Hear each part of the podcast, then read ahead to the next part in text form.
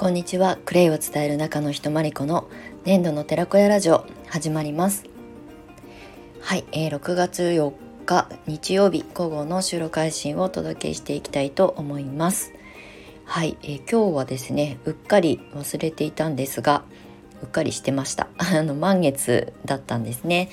新月満月はね基本的にこう意識をして、うん、まあデトックスだったりとかまあ、体の変化もねあの大きく影響を受けるので一応ねチェックはしてるんですけれども最近バタバタしていてすっかりね見落としていたんですが今日は満月で、えーと、ストロベリームーンっていうね満月の日なんですよね。でもうすぐ夏至がねあの近づいてきて、えー、その前の満月ということになるのかな。であのあまりね生鮮術とかにあの精通してるわけではないのでいつもねあのググってあの意味を調べたりとかするんですけれども今日の6月4日の、えー、満月ストロベリームーンっていうのは振り返りと調整というタイミングだそうです。で満月は満ちるねあの大きく膨れ上がった満月は満ちるっていうことをねあのまあ代名詞としてねあの表現するんですけれどもまあ頑張ってきたことだったりとか今できてないことまあ、できてないっていうのはネガティブな意味じゃなくてやろうと思ってるのにあの挑戦できなかったとかね飛び込めてなかったっていう自分に対しての振り返りとあとここから先満月から今度は新月に、えー、と向かっていく間っていうのはもうどちらかというとこう、えー、外にいろんなものを出していきつつで新月からまた今度は新しいことを始めていくこうインプットとかね吸収していくタイミングになってくるので今日のあの満月は結構大きくあのあのサイズ的にも大きい満月が、まあ、曇ってるとなかなか満月をね望めなかったりもするんですけれども、まあ、そういう意味のあるあの満月だそうです。で満月って曇っててあのあの月がね見えなくてもちゃんと満月のパワーっていうのは私たちに降り注がれているので、まあ、こういうタイミングをうまくね自分のライフスタイルの中に取り入れていかれると何かを決める時とか何かを手放す時とかえー、はたまたスタートをさせる時なんかには私は結構ねあの大事にあの捉えています。はい、で今日はねあのまあ、あの雑談がまだ続きますけれどもあの梅仕事をスタートしました。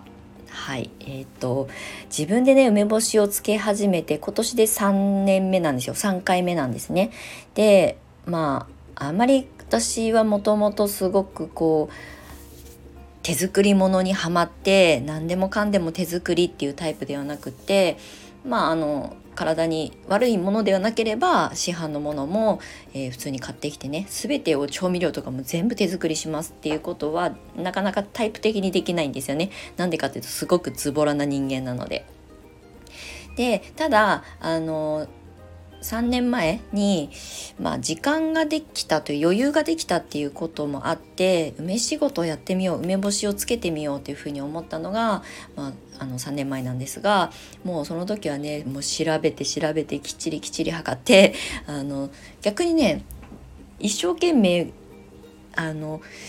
レシピ通りに作れば作るほどなんかカビが生えちゃったりとかいろいろあったんですけどでもねあの2年目とかえー、になってくると、まあ、手慣れてきて少しズボラな性質が出てねあの適当具合があの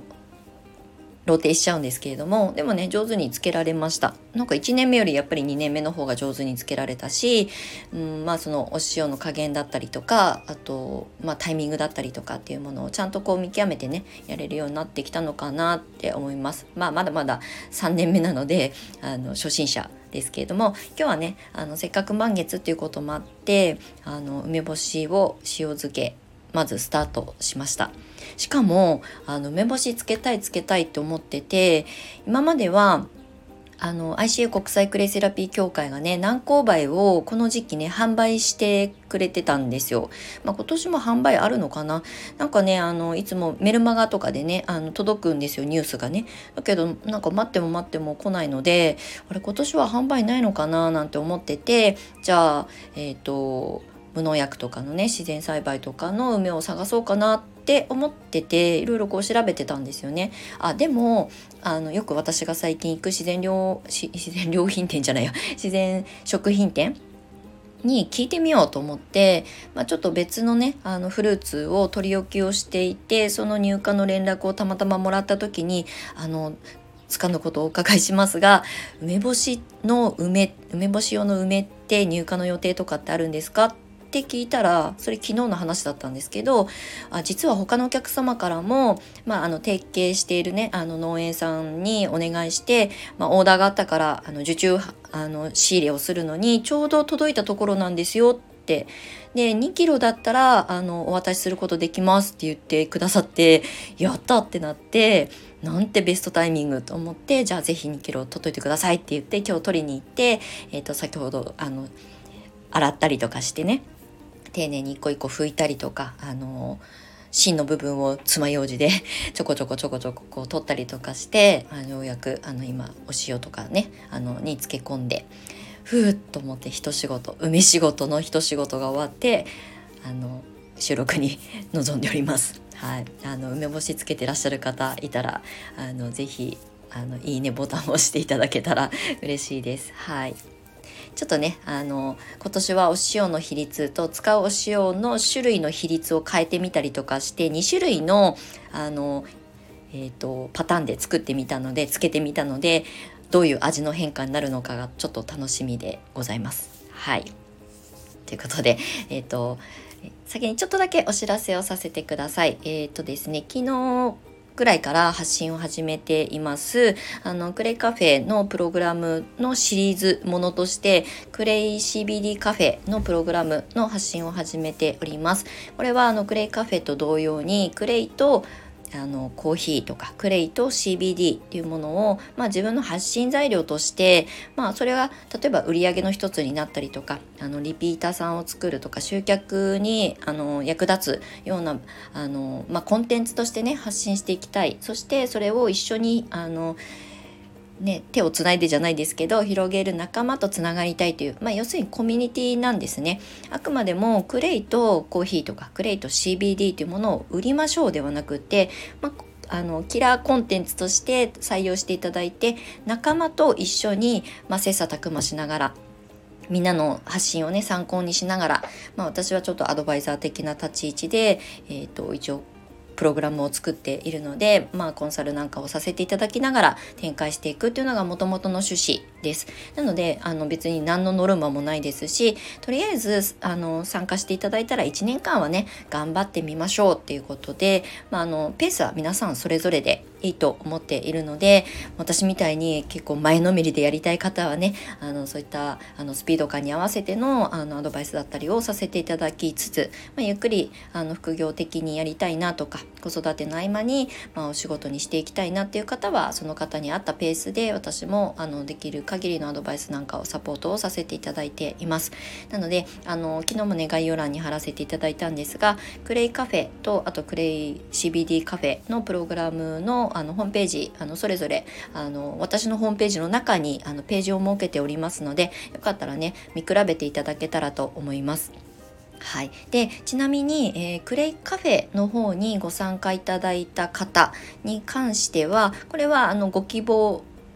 次第なんですけれどもそのクレイ CBD カフェで採用している、まあ、今回あのチョイスしている CBD オイルがあるんですが、まあ、この CBD オイルについての、まあ、内容についてはちょっとここではあの一言で説明ができないのでまた改めてあの発信したいなと思うんですがその CBD オイルを、まあ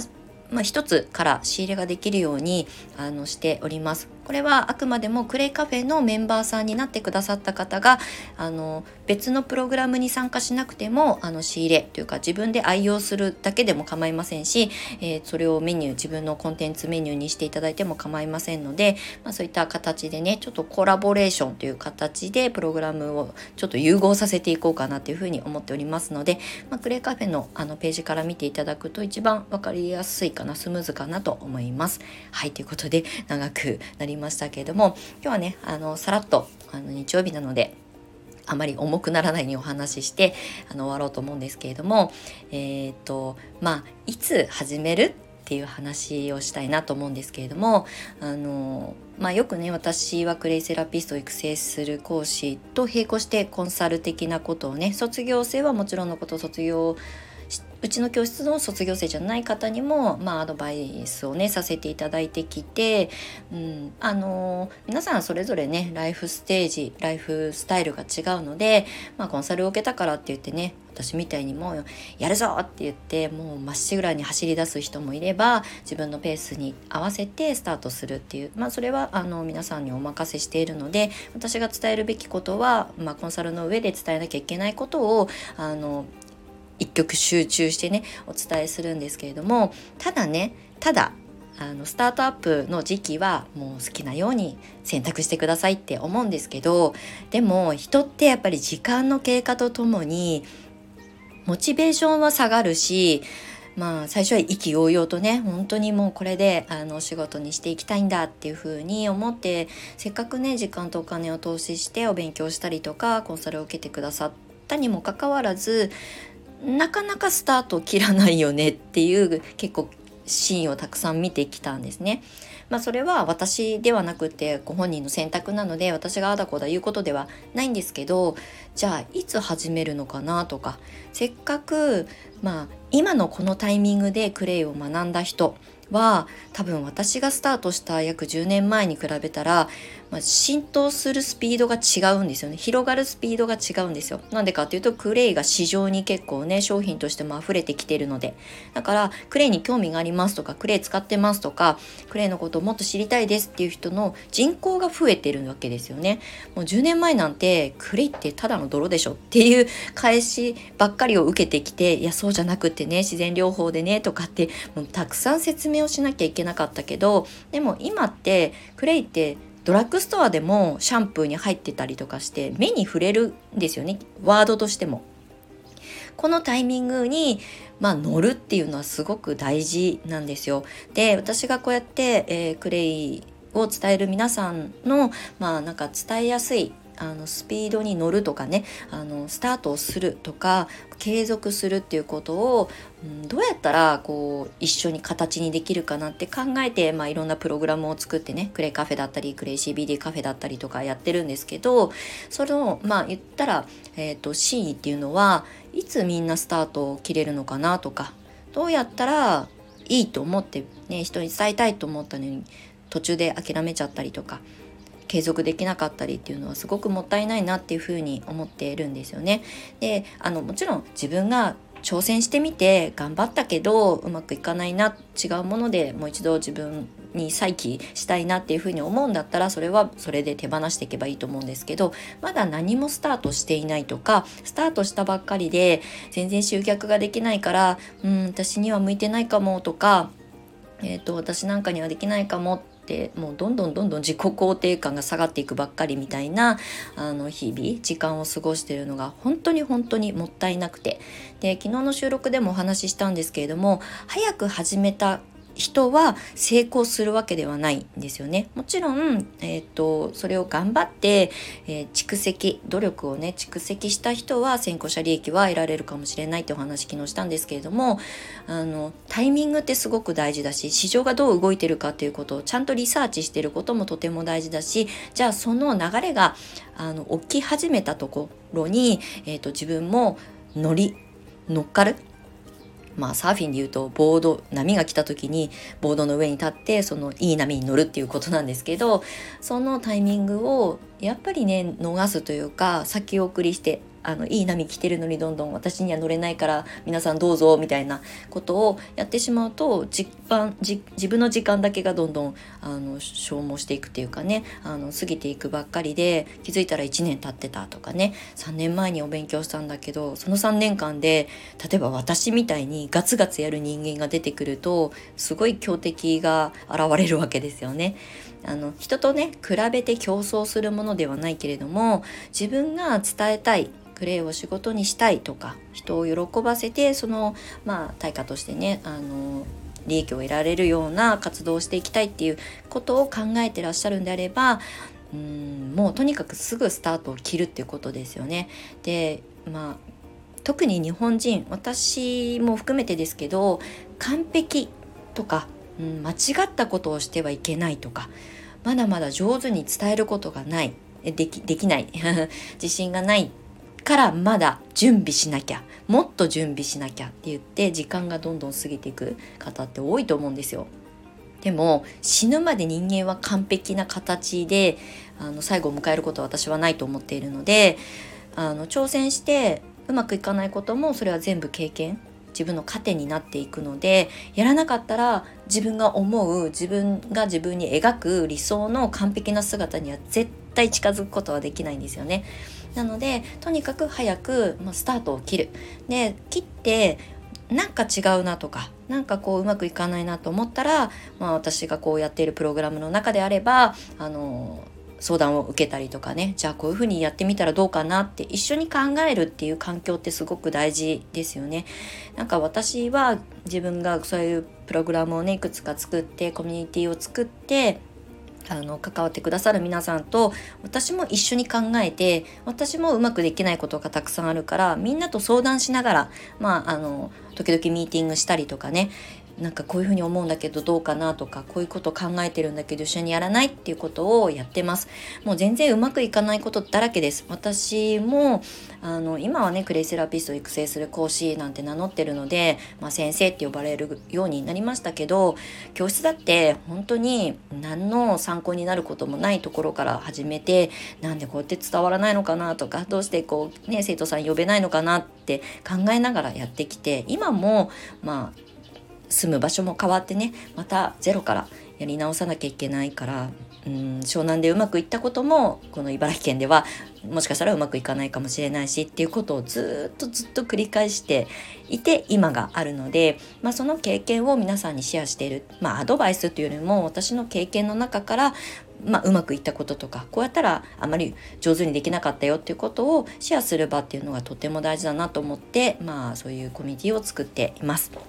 はい。なので、まあ、いつ始めるのっていうテーマでね、今日は、あの、お話をさせていただきました。うん、なんかねせっかく私の拙い発信を聞いたり見たりしてくださっている方の中にクレイを伝えたいんだけどなかなか一歩が踏み出せないとか、うん、一人でやり続ける自信がないとかやっぱりクレイの仲間が欲しいって思ってらっしゃる方は誰かとつながって、まあ、自分でコミュニティ作っていける人だったらいいんですけどそうじゃなければそういうコミュニティにさっさと入ったりとか あのそういうつながりを作っていくことをあの選択されると、まあ、そこから自分でもやもや考えているよりも扉が開くんじゃないかなっていうふうに思っております。はいということで、えー、っとまあ、クレイを伝える人たちと一緒にあのみんながより良くなるような環境コミュニティを私もこれからも頑張って力を入れて進めていきたいと思いますのでご興味ある方は是非覗いてみてください。はいということであの簡単にまとめようと思ったんですがあのベラベラとお話ししてしまいあのまた長時間になりましたけれども最後までお付き合いいただきましてありがとうございました。素敵な満月の夜をお過ごしください。最後までありがとうございました。粘土の寺子屋まりこでした。またね。